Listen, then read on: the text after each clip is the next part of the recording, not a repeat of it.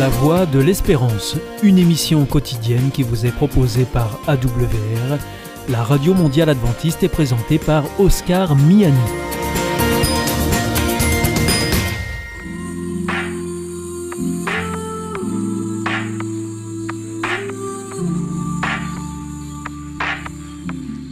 L'instant Bible. La Bible à la portée de tous, avec la pasteure Élise Lazarus et le pasteur Carl Johnson, présenté par Gétro Camille. Elle a perdu son fils et son petit-fils dans la même minute. Alors qu'ils se promenaient en famille, le fils tombe à l'eau. Hydrocution, il coule. Le père plonge pour sauver le fils. Hydrocution, il coule. Et cette femme que je rencontre un jour dans l'ouest de la France me dit Je ne veux plus jamais entendre parler de Dieu. Depuis ce jour maudit où j'ai perdu mon fils et mon petit-fils dans la même minute. Pour moi, avec Dieu, le contrat est rompu. Est-ce qu'il y a un contrat que Dieu veut passer avec nous? Quels en sont les termes? Qu'est-ce qui est garanti? Qu'est-ce qui ne l'est pas? C'est une question épineuse et délicate, mais que nos deux amis pasteurs, Élise Lazarus, Bonjour. bienvenue Élise, Merci. et Carl Johnson, content de te voir Carl, Salut, c'est partagé. eh bien vont tenter non pas de résoudre, mais d'éclairer à la lumière des textes bibliques et nous allons plonger directement, comme à l'accoutumée, dans le texte du prophète Osée, chapitre 2, versets 1 à 8. Alors je vais te demander, Élise, de bien vouloir lire à haute et distincte voix Osée 2, versets 1 à 8. Cependant, le nombre des enfants d'Israël sera comme le sable de la mer, qui ne peut ni se mesurer ni se compter. Et au lieu qu'on leur disait, Vous n'êtes pas mon peuple, on leur dira, Fils du Dieu vivant. Les enfants de Juda et les enfants d'Israël se rassembleront, se donneront un chef et sortiront du pays, car grande sera la journée de Gisraël. Dites à vos frères, amis, et à vos sœurs, Rouchama. Plaidez, plaidez contre votre mère, car elle n'est point ma femme, et je ne suis point son mari. Qu'elle ôte de sa face ses prostitutions, et de son sein ses adultères. Sinon, je la dépouille à nu, je la mets comme au jour de sa naissance, je la rends semblable à un désert, à une terre aride, et je la fais mourir de soif. Et je n'aurai pas pitié de ses enfants, car ce sont des enfants de prostitution. Leur mère s'est prostituée, celle qui les a conçus s'est déshonorée, car elle a dit J'irai après mes amants, qui me donnent mon pain et mon eau, ma laine et mon lin, mon huile et ma boisson. C'est pourquoi, voici, je vais fermer son chemin avec des épines et y élever un mur, afin qu'elle ne trouve plus ses sentiers. Alors, on va commencer par la base. N'oublions pas que nous nous adressons quelque part aux débutants de la Bible. Euh, qui parle dans ce texte? Quel est son métier et en quoi ça consiste? Qui parle? C'est-à-dire, euh, Dans ce texte-là, je veux dire, euh, qui est, le, qui est osé quoi en- en- Osée est un prophète. Bah alors justement, qu'est-ce que c'est Tu veux expliquer un petit peu ce que c'est Bon, qu'un prophète? euh, Le prophète est un porte-parole de Dieu, un relais divin, n'est-ce pas? Et Israël est peut-être le peuple qui, dans le monde, a eu le plus de prophètes. Le prophétisme est au cœur du, euh, de- du peuple d'Israël. Et Osée est un des prophètes euh, qu'on appelle petits prophètes, Pourquoi petit? par rapport au nombre de pages de- du livre. Il mesurait pas 1m50. euh, exactement, les grands, Ézéchiel, Ésaïe, Daniel, etc. Donc, c'est un livre extraordinaire, particulier, un livre osé. Je ne pense pas qu'il y ait dans la Bible un livre aussi. Parce que Dieu parle pour la première fois à cet homme, il est bien dit, la première fois que Dieu s'adresse à lui, et il lui dit Va prendre une femme de prostituée. Quand j'ai lu ce texte pour la première fois, quand j'étais ado, ado, je me dis Mais c'est pas possible, ce Dieu qui dit tu ne commettras point d'adultère, parle un homme pour la première fois. On se souvient toujours des premières fois, n'est-ce pas? Et là, la première, le premier souvenir que Osée a de, de cette parole de Dieu qui vient jusqu'à lui, va prendre une femme de prostituée. C'est Donc, violent. hein. remarquez que ça, on peut soit fermer le livre complètement, c'est quoi ça encore, ou alors ça éveille notre curiosité, on veut savoir qu'est-ce qu'il y a derrière. Donc c'est un livre euh, qui est un des plus beaux, semble-t-il, de l'Ancien Testament. On l'a appelé l'évangile de Saint Jean de l'Ancien Testament, Mhm. À ce point-là. à ce point-là. Alors, euh, sur, le- sur le prophétisme, justement, on demande euh, à Osée de prendre une femme prostituée. Euh, quels sont les moyens que Dieu utilise? Quelles sont les images qu'il utilise et les procédés qu'il utilise au travers des prophètes pour parler à son peuple? Il faut se rappeler que les prophètes, ils acceptent d'être prophète. D'ailleurs, on nous dit même qu'il y avait des écoles de prophètes. Mhm. C'est rigolo parce que beaucoup des prophètes dont on nous parle, ils n'étaient pas dans les écoles. Je suis pas sûre que ça s'apprenait dans les livres à être prophète. Mais il y avait quand même cette idée, c'était une relation particulière de quelqu'un qui a accepté de mettre toute sa vie, toute son existence au service de Dieu. Ça permet de comprendre un peu mieux comment c'est possible que Dieu dise à Osée va prendre une femme, tu l'as pas choisie, c'est voilà, c'est une prostituée. Le, prophète accepte que l'entièreté de ce qu'il vit soit un symbole pour le peuple auquel il doit parler. Donc on a par exemple dans toute la Bible plusieurs qui ont eu des rêves, euh, qui, qui rêvaient de choses et qui allaient après retranscrire leurs rêves. On a Daniel, on a Jean dans le Nouveau Testament, voilà, des gens qui ont vu vraiment des choses très bizarres en rêve, qui leur parlent des fois de l'avenir ou qui leur expliquent des choses pour maintenant. Il y a des prophètes qui ont eu des messages directs. C'est pas tellement expliqué dans la Bible comment, mais Dieu leur parle et leur dit va dire ça. Et comme Dieu fait dans la pédagogie, euh, il dit pas seulement je te donne tel discours à donner. Souvent, il dit tu vas donner des images visuelles. Donc euh, des fois, c'est tu vas chez un potier, tu fais un pot qui va casser, tu vas briser une outre, tu vas prendre une femme prostituée. L'idée, c'est comment est-ce qu'on fait pour que le message soit marquant et que les gens puissent réfléchir à une image pour mieux comprendre. Parce que ben, un grand discours, c'est bien, mais du visuel qui va avec, ça aide à, à- à retenir et à aller plus loin. Donc euh, voilà, là, visiblement, Dieu dit à Osée, dans ta vie, il va y avoir des images, ta vie même va servir d'exemple, de- d'image de ma relation à moi, Dieu, avec mon peuple. Alors ça me paraît un petit peu, un petit peu violent. Est-ce que tu vas ajouter quelque chose? C'est- C'est-à-dire, je pense que c'est très intéressant. Il y a des prophètes qui sont simplement les porte-parole de Dieu, ils reçoivent un message et ils le transmettent. Mais là, nous sommes devant un prophète qui a vécu quelque chose de très profond du point de vue conjugal et qui deviendra presque le prétexte de message profond qui est l'amour de Dieu, n'est-ce pas? Donc Dieu va choisir peut-être, euh, oser par rapport à son expérience. Du moins, ça ne se voit pas tout de suite lorsqu'on lit les premiers versets, mais tous les commentateurs sont d'accord pour dire l'histoire d'Osée, c'est son histoire à lui, n'est-ce pas?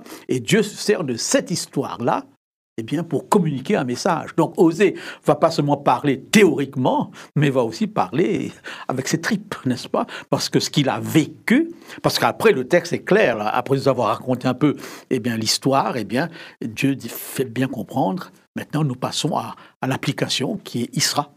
Israël, l'amour que j'ai pour Israël, jusqu'où va cet amour Donc, dans ce sens-là, euh, c'est extraordinaire. Et je crois que l'idée que Dieu peut me choisir par rapport à une expérience que j'ai vécue est une, ex- une idée qui est, qui est forte. quelque C'est une part. idée forte. On peut peut-être juste Merci. résumer, pardon, on peut peut-être juste résumer l'histoire d'Osée justement parce que on dit ça montre l'amour de Dieu, plaît. voilà. Donc Osée va se marier avec une prostituée, va avoir des enfants avec elle, à qui il donnera des noms absolument affreux. Je ne laisserai jamais oser s'approcher de mes enfants pour les nommer parce qu'il y en a un qui l'appelle pas aimé, pas mon peuple. C'est- pas cool comme nom. Et euh, cette femme va abandonner Osée pour retourner à la prostitution. C'est ce qui est décrit là dans le texte que, que j'ai lu, c'est euh, elle, elle choisit de retourner vers ses amants pour qu'ils lui donnent son pain, son vin, sa boisson, etc. Et Dieu va inviter Osée à aller chercher cette femme qui, parce qu'elle est retournée dans la prostitution, à un moment se retrouve euh, dans la misère totale. Il, il la retrouve presque vendue comme esclave, nue, et il va la couvrir de son manteau et va la reprendre avec lui comme sa femme, alors qu'elle l'a abandonnée, Et mis dans la honte. mhm, mhm. Enfin, tu imagines, Il avait euh, tiré voilà, il a tout fait pour elle et juste sa réputation, quoi. L'homme de Dieu, là, sa femme, elle est partie pour retourner prostituée. Euh, c'est- c'est terrible. Et pourtant, l'amour va jusque-là de je, je te fais pas de reproche, je couvre ta nudité, je te redonne du statut et je refais de toi ma femme et je t'aimerai comme au premier jour. Et c'est là où on voit ce- ce- cette histoire qui devient image de ce que Dieu veut vivre avec nous. On va approfondir d'ailleurs dans la deuxième partie euh, cet, cet aspect-là. Tu voulais ajouter quelque chose Non, je voulais ajouter que ce thème a été euh, de, de la prostituée réhabilitée, n'est-ce pas, dans le film Pretty Woman. Nous avons un peu ce- ce- cette, cette- cette i- image. Julia Roberts. Ro- Ro- Julia Roberts et ensuite euh, Richard Gere. Richard Gere, et ensuite euh, The Pastor's Wife avec euh, Houston, euh, la, la chanteuse. qui Whitney monte. Houston. Oui, exactement, exactement. Donc c'est un thème qu'Hollywood a, a exploité extraordinaire, et, et qui, est extra- qui est formidable quand on, entre dans l'his- l'histoire. Cet homme qui revient et qui aime vraiment jusqu'au bout. hein. parce que je ne peux pas m'imaginer tout ce qu'il a subi comme t'es une lavette, t'es une serve, euh, elle se moque de toi et toi tu... tu- tu- tu- depuis longtemps, j'aurais, si c'était mon frère, je dis mais enfin ouvre tes yeux, tu vois pas ce qui se passe là. Et elle te tourne en ridicule. Humiliant. Mais c'est très humiliant quelque Oui. part. Mais oser va jusqu'au bout, va jusqu'au bout. Et lorsque cette femme est vendue parce qu'elle n'a plus de prix, hein, il y a un jour vient où toute la beauté se fane, n'est-ce pas? Eh bien, et que on peut imaginer la scène de la vente des esclaves. Eh bien, qui veut, qui veut la femme d'un prophète et tout le ridicule, tout- toute la moquerie qui s'élève. Femme de prophète, on, on peut facilement nous imaginer Imaginez un petit la peu. scène. Et là, ce Osée qui arrive et qui donne la rançon et qui la rachète. Il rachète ce qui lui appartient. Ce qui paraît anormal. C'est sa femme. Pourquoi racheter ce qui, a, ce qui m'appartient? Eh bien, c'est C'est un, thème, contradictoire. c'est un thème qui revient dans le Nouveau Testament où nous avons été rachetés à un grand, Un un grand prix. Le- le- les, les renvois au Nouveau Testament sont abondants dans ce texte, ce texte Oui, les correspondances. hein. Les correspondances. Oui, les hein, c'est- correspondances, C'est un livre qui, qui prépare le Nouveau Testament. Euh, mais, mais quand même, euh, très sincèrement, de vous à moi, le destin d'Osée, aussi magnifique, grandiose soit-il du point de vue philosophique, franchement, il ne me fait pas tellement envie. Euh, vous, ça vous tenterait d'être prophète d'Israël à cette époque-là? Individuellement. Je veux dire, je veux une réponse personnelle maintenant. Ah Élise. non. Non. Non, non, non. Pourquoi non? Euh, bah, parce qu'il y en a beaucoup qui finissent mal d'abord, entre ceux qui sont sciés en deux dans des arbres, euh, ceux qui vont en déportation. euh, Ceux qui sont jetés dans une citerne. Voilà, de tout, non. Mais je pense que c'est c'est pas quelque chose qu'on choisit, c'est quelque chose qui nous tombe dessus et qu'on accepte. Je pense que ce que les prophètes de Dieu avaient en commun, c'est d'abord un amour immense pour Dieu, un respect immense pour lui, mais aussi cheviller au corps la certitude que le message devait passer au peuple pour que ce peuple puisse aller dans la bonne direction et être sauvé. Là, par exemple, pour Osée, il est dans un peuple qui est en train de s'éloigner de plus en plus de Dieu, de prendre des voies dangereuses pour eux, avec l'immoralité qui monte, avec l'égoïsme qui monte. Et quelque part, il fait sacrifice de sa vie. Alors, comme dit Karl, les commentateurs sont quand même divisés à dire est-ce que c'est Dieu qui l'a obligé à prendre ou est-ce qu'il aimait cette femme, mais il n'y allait pas et Dieu lui a dit va et prends cette femme prostituée On peut réfléchir, on peut imaginer des choses. mais là, c'est de la spéculation parce que le texte ne nous le dit pas. Mais Oui. n'empêche que Osée a accepté La mission, hein. la mission et que cette vie soit scrutée et soit difficile pour le bien de son peuple. Je ne sais pas si j'aurai cette capacité de renoncer à moi-même. Je pense qu'on ne le sait pas tant qu'on n'est pas devant la situation. On Mais peut- clairement, ça fait pas envie, hein. Non, je pense. Non, c'est c'est bah, pas, bah pas le truc où tu te dis chouette. Non, non, je crois que l'histoire me semble a un sens. hein. Lorsque Dieu lui dit va prendre une femme de prostituée, ça m'a toujours frappé. J'ai prêché plusieurs fois sur ce texte. Il est dit il alla. Il n'a pas attendu. Il n'a pas attendu. Va prendre une femme de prostituée. On dirait qu'il a déjà la femme. Ce qui confirme justement que c'est sa femme. euh, Qu'il il va reprendre sa femme. Il n'a- aucune difficulté à franchir ce, pas euh, par rapport à l'amour qu'il- qui, qui est un amour extraordinaire. Je ne dis pas que c'est unique. Non, on a, on a des histoires d'amour qui sont quand même parfois inimaginables. Mais toi, tu le ferais, Karl, personnellement, si ta femme, euh, que tu avais sorti du caniveau, en quelque sorte, retourne dans le caniveau et te trahisse encore une fois. Je, ne sais pas, je ne sais pas, pas. je ne sais pas comment. Mais est-ce que c'est une perspective qui te tente? Si ça me tente, euh, je n'arrive même pas à y penser.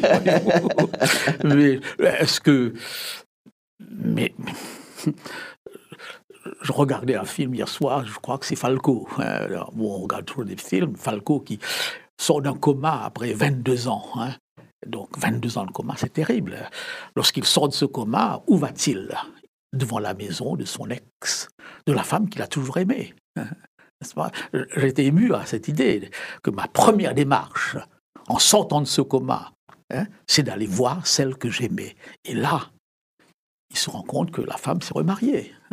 Que s'est remariée. Et ce film démontrait quand même qu'il n'arrivait pas il, n'a pas reproché. Hein. Donc il y a dans l'amour humain parfois des, quelque chose de fort, de profond, et on a des histoires, des hein. histoires d'amour qui, sont extraordinaires, n'est-ce pas? Et donc euh, l'histoire de Zé n'est pas unique en, non, on a connu, on a, non, non, il y a eu des cas où des gens sont aimés à un point inimaginable, tu vois. Je pense à la femme qui voit son mari revenir, revenir de guerre complètement mutilé, complètement légume, n'est-ce pas?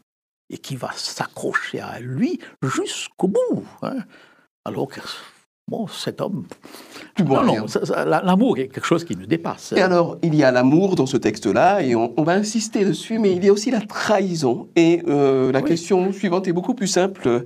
Pourquoi est-ce que Dieu utilise cette image de la trahison, de la femme infidèle, mhm. pour parler à son peuple, le peuple d'Israël? Qu'est-ce que tu en penses, Élise? Bah, alors... Et puis c'est quoi? Ces infidélités, de quoi est-ce qu'on parle Oui, bah, si, tu regardes un petit peu l'histoire de la Bible, l'histoire du peuple des Hébreux, d'Israël, tu le retrouves dans Exode, dans les juges, dans les rois.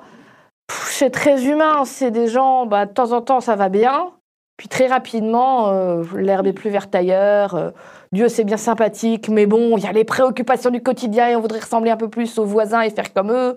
Donc, en quoi, par exemple? Ben, Par exemple, euh, régulièrement, il y a de l'idolâtrie qui commence. On commence à construire des hôtels pour d'autres dieux. Euh, Dieu avait quand même mis des lois très strictes sur euh, tu ne feras pas de, de, prêt à usurier. Donc, tu n'avais pas le droit de prêter de l'argent et après de demander des, des, intérêts. très forts. Mmh, mmh, mmh. tu trouves partout que si, si, ils l'ont fait beaucoup. voilà, il y, avait les valeurs que Dieu leur proposait d'avoir qu'ils n'arrivaient pas à suivre et que régulièrement ils avaient envie de vivre comme tout le monde en pensant d'abord à soi et euh, en prenant des femmes, en les jetant, en en prenant d'autres. Voilà. Donc une relation, un contrat euh, qui a été mis entre Dieu et ce peuple, je te bénirai, je ferai de toi un grand peuple, je te protégerai. C'était le contrat d'alliance. Hein voilà. Uh-huh. et, et, le peuple, en retour, qui devait aimer Dieu comme son seul Dieu et respecter les commandements que Dieu avait donnés. Et bah, régulièrement, ils ne le font pas. Et ils abandonnent Dieu pour aller vers ce, que appellent d'autres dieux, qui sont juste des statues de pierre et de bois, etc., parce qu'ils veulent d'autres valeurs. Donc, quelque part, ils trahissent ce contrat, tout comme bah, quand il y a un contrat entre époux, l'un des deux peut trahir et aller voir ailleurs et, laisser l'autre avec tout l'amour qu'il voulait donner euh, sur le carreau. Très bien, merci beaucoup. Donc l'histoire d'Israël, quelqu'un a dit avec raison, c'est une parabole d'existence. Bien sûr, tous les aspects de l'histoire d'Israël ne se retrouvent pas dans l'existence de tout le monde. Mais, mais, bien, mais ces histoires nous parlent et je pense que c'est une des raisons pourquoi la Bible est toujours un best-seller. Et, et d'ailleurs, Hollywood exploite ces histoires et qui sont toujours regardées avec, euh, avec intérêt. intérêt. Mais, Donc l'histoire d'Israël. Euh, même, même quand je lis cette histoire d'Israël, parfois je me dis mais jusqu'à quel point, jusqu'à quel point ont-ils abandonné, etc. Comment se fait-il que Judas se bat contre Israël, etc. et qu'ils s'entretuent Mais je lisais un article cette semaine, chrétien contre chrétien, en parlant de la guerre en Ukraine. Mais on retrouve la même, pratiquement les mêmes choses, de peuples fraternels, des frères, en Christ aussi bien que biologiquement, mais qui s'entretuent actuellement. Bien sûr, on peut voir un dominant et un dominé, on n'arrive pas à le comprendre. Mais, mais Israël, en lisant l'Ancien Testament, eh bien, on, est très souvent devant ce genre de situation. Et, mais alors, ce qu'il faut retenir, à mon point de vue, c'est pas tellement tout ce côté sombre d'Israël, mais c'est la lumière de la grâce, la bonté de Dieu qui va jusqu'à un point où personne d'autre n'irait. Osée qui reprend cette femme, c'est Dieu qui dit à Israël, eh bien, mon cœur s'agite autour de moi, j'ai du vague à l'âme. Que vais-je faire de toi, Ephraïm C'est un texte qui, résume un peu le tout. Eh bien, je vais te reprendre.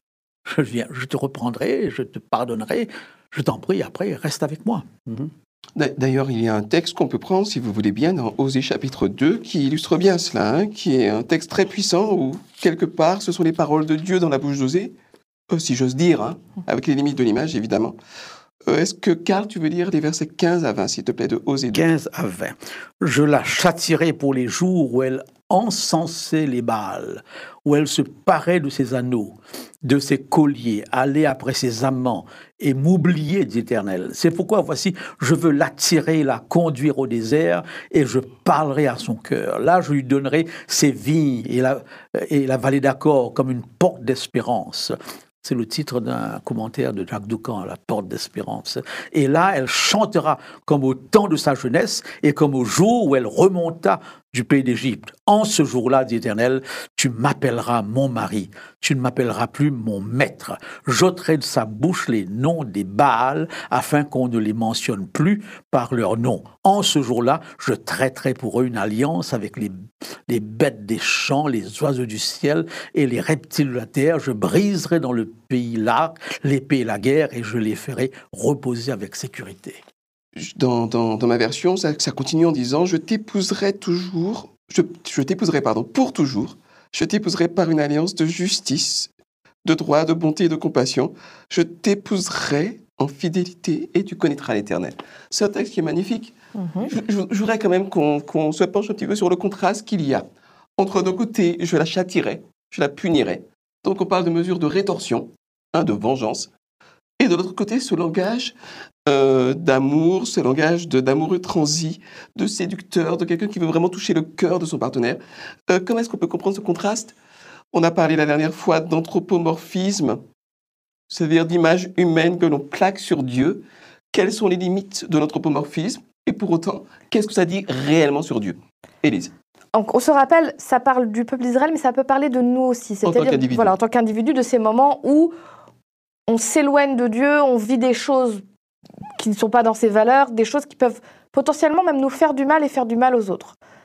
Et dans ce cadre-là, je pense que ce je châtirai, c'est une façon pour Dieu de dire les actes ont des conséquences et malgré tout l'amour et le pardon que je mets pour toi, il y a des conséquences qui restent. Je donne un exemple. Dans des valeurs chrétiennes, si j'ai volé quelque chose ou si j'ai tué quelqu'un, je peux croire dans le pardon de Dieu, et je suis persuadée que s'il y a vraiment ce, remords profond, Dieu pardonne la personne et est considérée comme pardonnée par Dieu. Il n'empêche que Dieu ne va pas dire bon bah puisque tu es pardonné, je te fais disparaître de l'endroit où tu es, je te mets ailleurs, comme ça tu n'iras pas en prison. Si tu es chrétien, que tu as fait quelque chose de mal, tu acceptes la, la, conséquence humaine de dire tu vas passer un certain nombre de temps en prison et Dieu sera avec toi dans ce temps-là pour t'aider à grandir malgré tout, mais tu acceptes cette conséquence. Je crois que ce jeu châtirait, c'est cette idée de oui, il y a des conséquences à quand on a mal agi. Mais il y a aussi le pendant de Dieu qui dit par contre, je te reprends avec moi et je t'aime et tu es et tu es important pour moi et je refais cette relation et je ne t'abandonnerai pas seul face à tes conséquences. Merci beaucoup. Karl, qu'est-ce que tu penses? Oh, la phrase très connue qui aime bien châtie bien.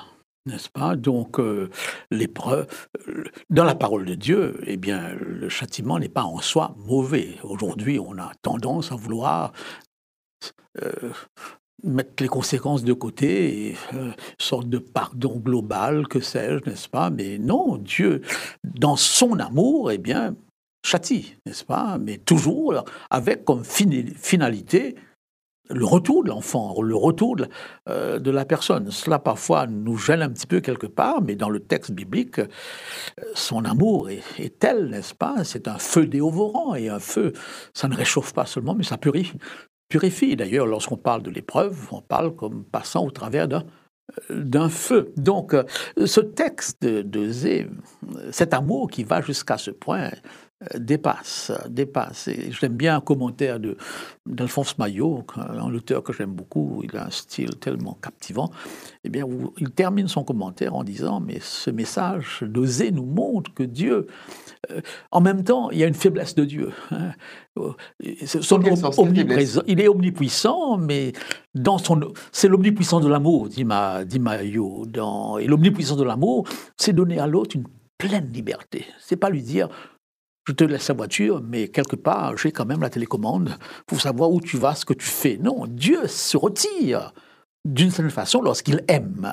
Et c'est là où c'est une conception biblique purement, d'un Dieu qui va jusqu'au point de se retirer afin de laisser à l'autre une totale liberté et une relation qui soit vraiment une relation d'amour. Et, c'est ce que ce livre nous explique. Oser regarde de loin sa femme. Il y pense chaque soir, sans aucun doute. Que fait-elle? Où elle est? Mhm. Et quand elle peut, il va la chercher. Mais quand il ne peut pas, il attend tout simplement. Ça, ça nous dépasse, ça. Oui, l'amour, c'est accepter une forme de vulnérabilité. Oui, et il semblerait que Dieu accepte une forme de vulnérabilité. Et on n'est pas habitué à cette idée d'un Dieu eh bien, qui... Qui est en position de fragilité quelque part. Hein. Exactement. Et c'est une fragilité de l'amour. Hein. Quand on aime, on est fragile, parce qu'on ne sait pas comment l'autre va réagir.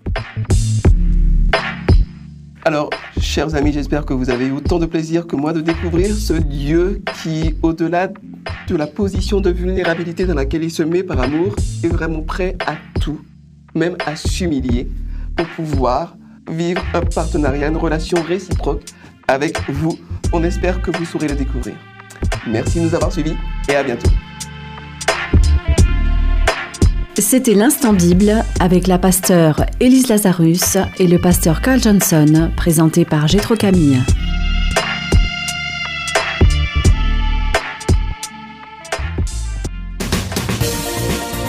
Notre émission est maintenant terminée. C'était la Radio Mondiale Adventiste, la voix de l'espérance. Je vous souhaite à présent une très bonne continuation. Que Dieu vous bénisse. À demain.